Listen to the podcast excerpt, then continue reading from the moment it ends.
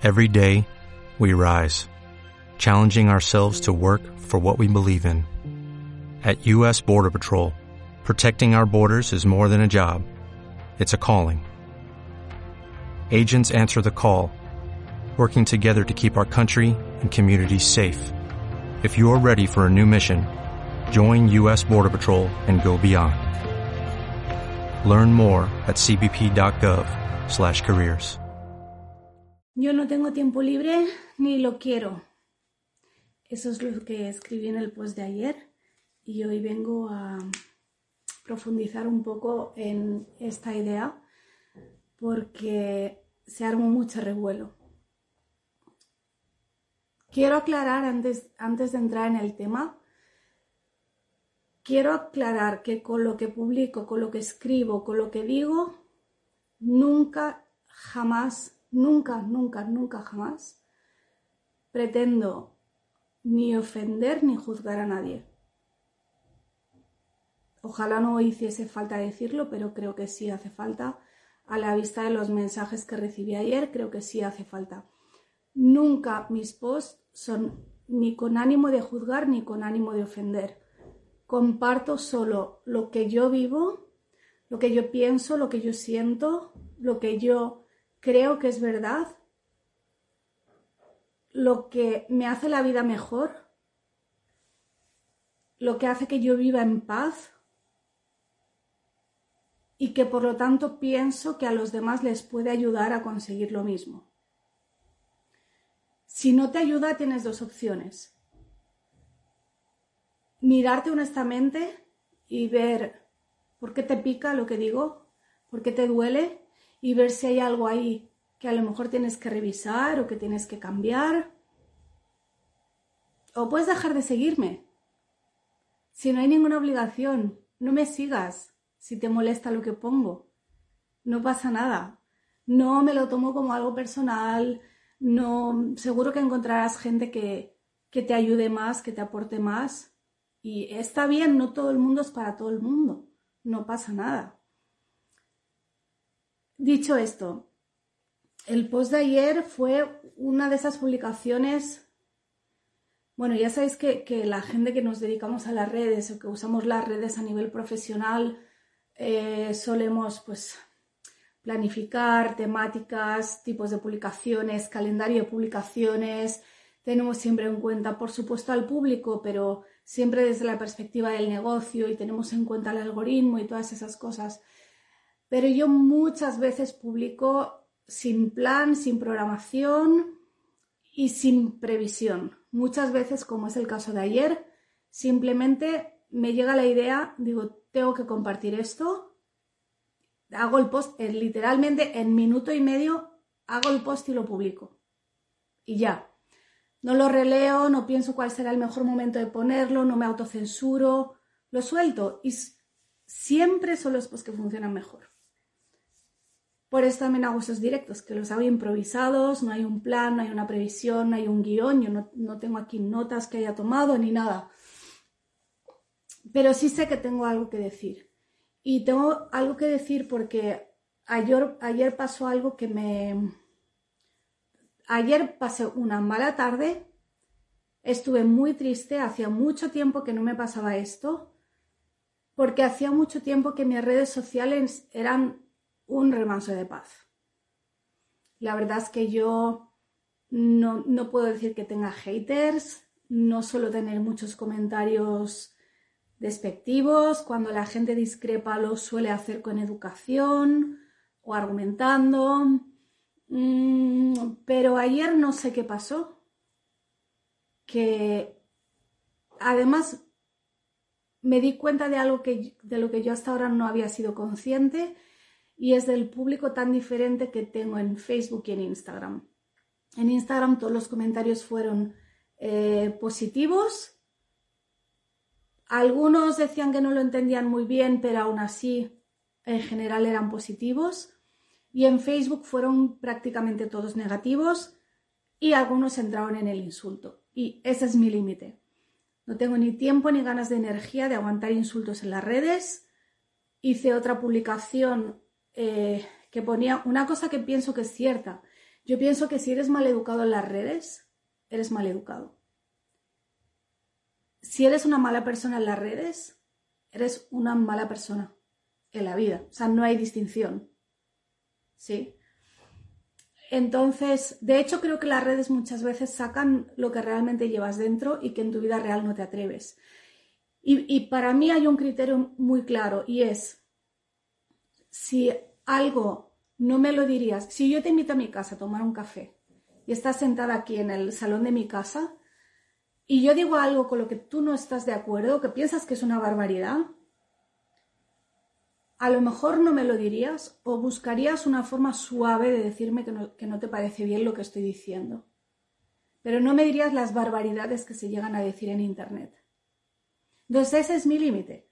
Algo que no, no, permitiría que me dijeras a la cara en el salón de mi casa, tampoco te lo permito en mis redes, porque mis redes también son mi casa, aunque sean de acceso público.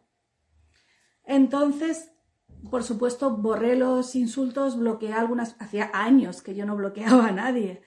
Eh, borré comentarios, bloqueé personas, eh, finalmente borré el post y por último cerré mi página de Facebook. Dije, si esa es la gente que tengo en Facebook, no me interesa. Yo no estoy en las redes por gusto, yo estoy en las redes porque tengo un mensaje que compartir que creo, creo, no sé, estoy convencida de que ayuda a mucha gente, de que hay mucha gente que lo necesita escuchar y también, por supuesto, es una parte de mi negocio. A mí ahora me quites internet y prácticamente me hundes el negocio. Pero no estoy allí mm, para aguantar que nadie me insulte. Creo que ni yo ni nadie. Y además nunca ha sido mi estilo, nunca, nunca, nunca he tenido yo un, un estilo de contenido polémico o de, vivir de la polémica porque eso sí genera engagement y eso hace que, que te llegue más gente, pero ¿qué gente? te llega con las polémicas. Entonces, no, eso, eso no va conmigo. Sí es cierto que los, los comentarios, por supuesto los insultos no, pero, pero en los comentarios negativos sí vi a mucha gente dolida, creo que dolida porque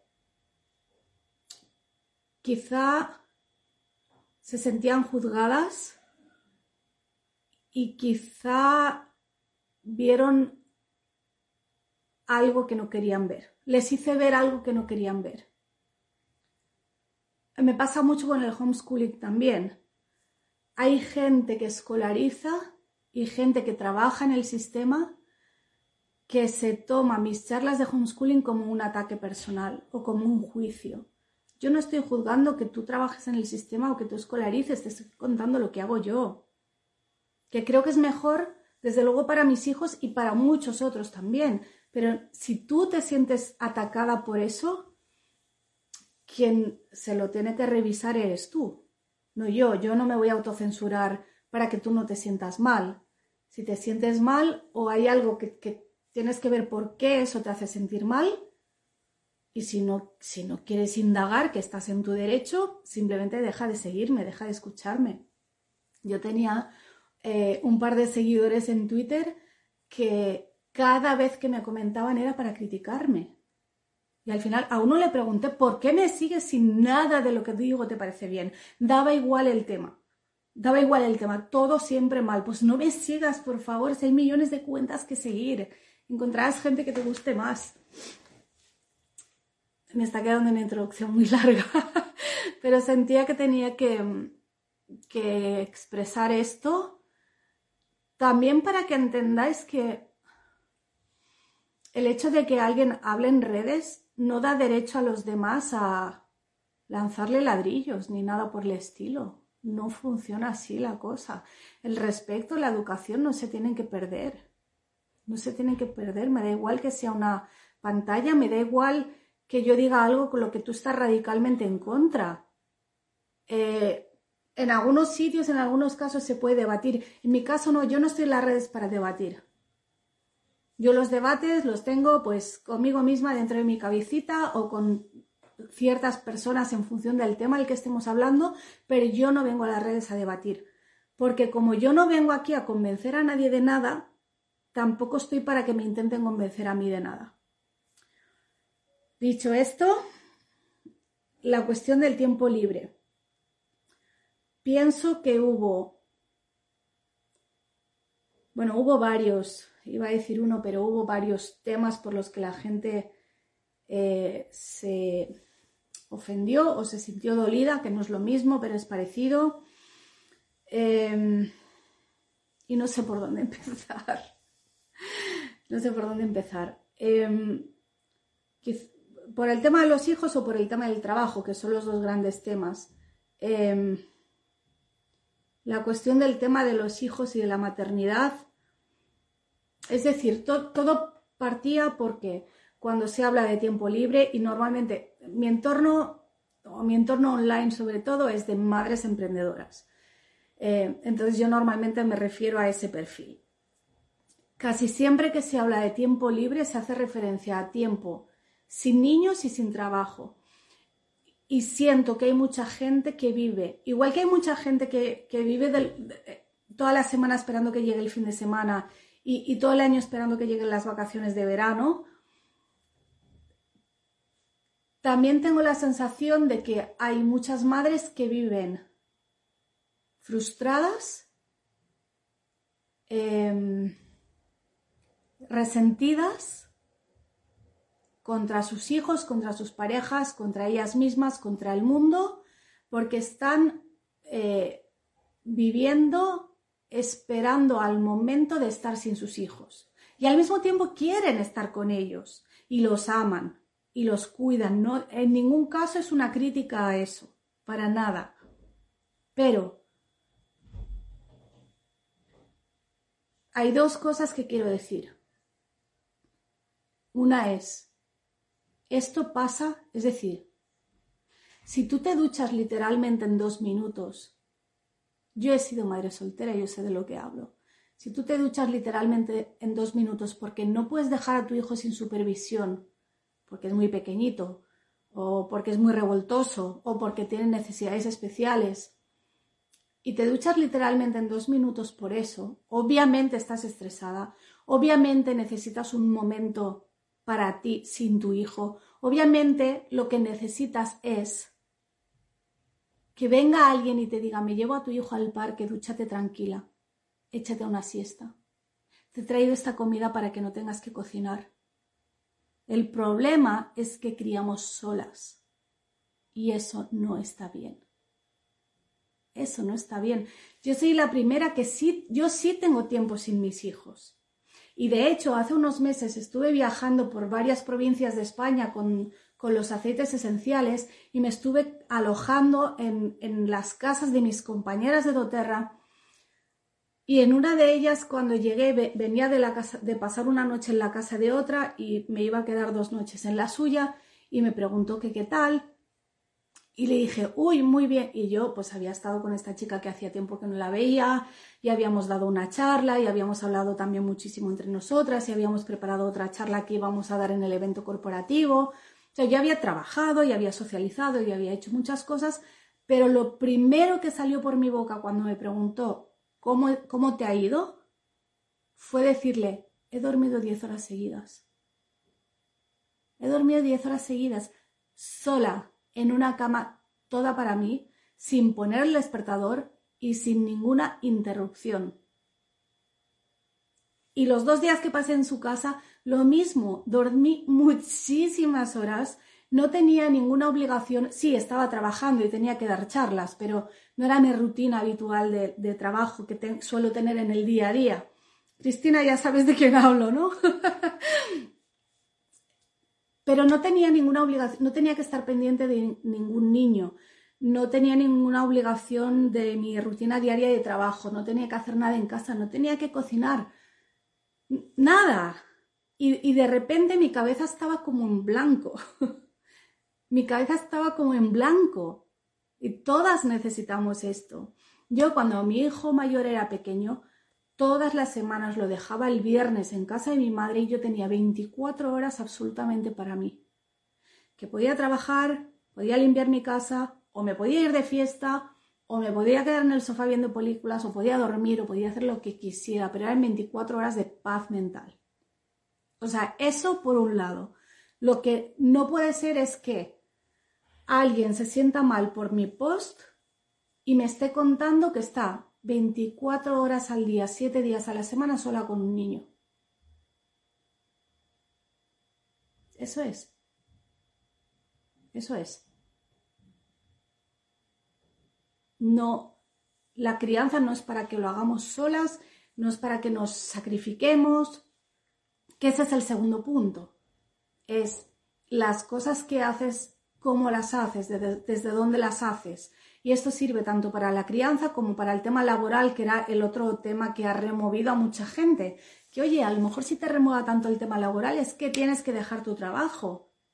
No ahora, pero quizá tienes que empezar un emprendimiento o empezar a buscar una alternativa para dentro de medio año o de dos años poder dejar tu trabajo. Eso ya depende de tus circunstancias y de tu situación. Pero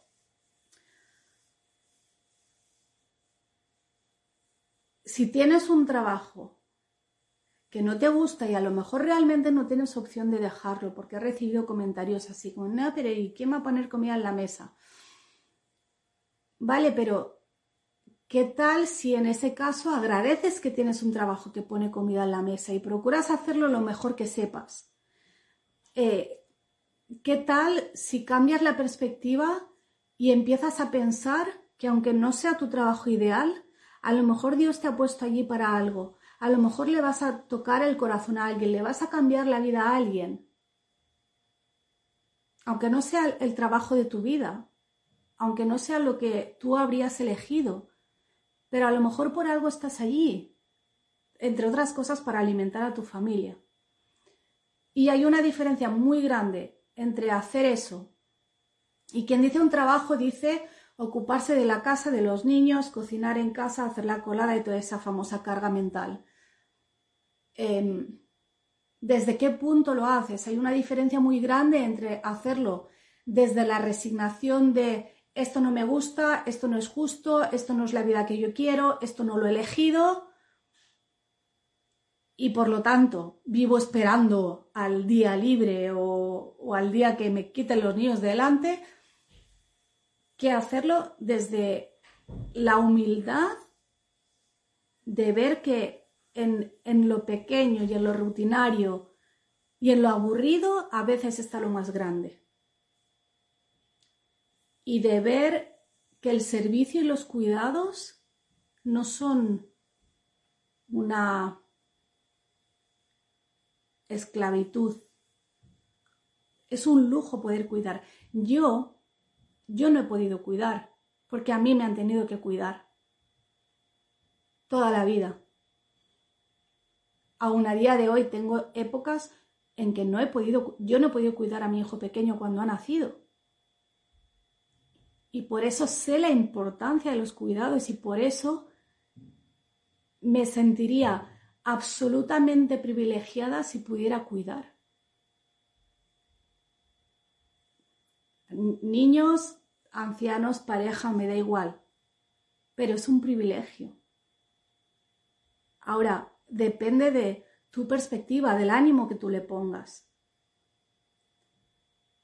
Yo recuerdo que hace muchos años leí un libro que no recuerdo cómo se titula, miro para allá porque creo que está allí, pero no me voy a levantar a buscarlo. El libro de Ana Ferrer, que es una madre que ha educado en casa a sus 15 hijos, a sus 15.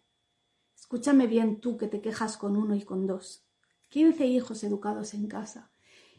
Y recuerdo que en ese libro ella decía, o sea, solo me acuerdo de esto, del libro, porque me impactó mucho. Ella decía que ella no tenía tiempo para ella sola, pero que no lo necesitaba. Y yo pensé, esta mujer no está bien. Con 15 hijos, educados en casa, ¿cómo no va a se que volver loca?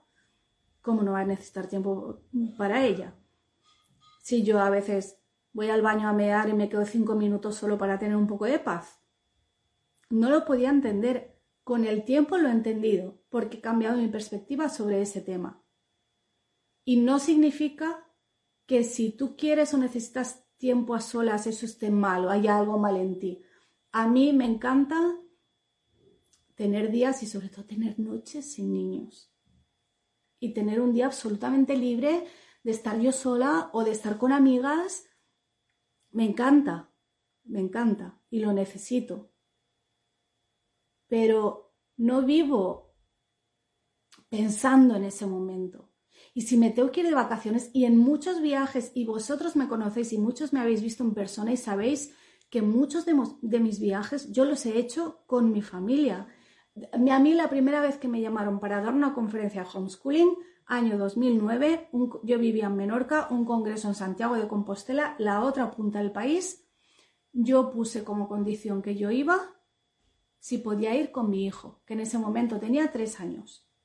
Y si me, con el alojamiento que me daban a mí, le daban también a él. Y me fui con mi hijo. Y yo he dado un montón de conferencias con los niños en el fular. Y he hecho viajes con, todos ellos, con, con mi pareja y con mis dos hijos. Porque me gusta estar con ellos, porque mi familia me cae bien, mis hijos me caen bien, me gusta hacer cosas con ellos. Y también en otros momentos me gusta hacer cosas sin ellos. La cuestión es que no vivo esperando a ese momento. No vivo esperando a que el fin de semana mis hijos se van por ahí y entonces no están conmigo. No vivo esperando a que, ay, en agosto tengo vacaciones y no voy a trabajar y eso es como lo mejor del año, el highlight. No, el highlight es cada día.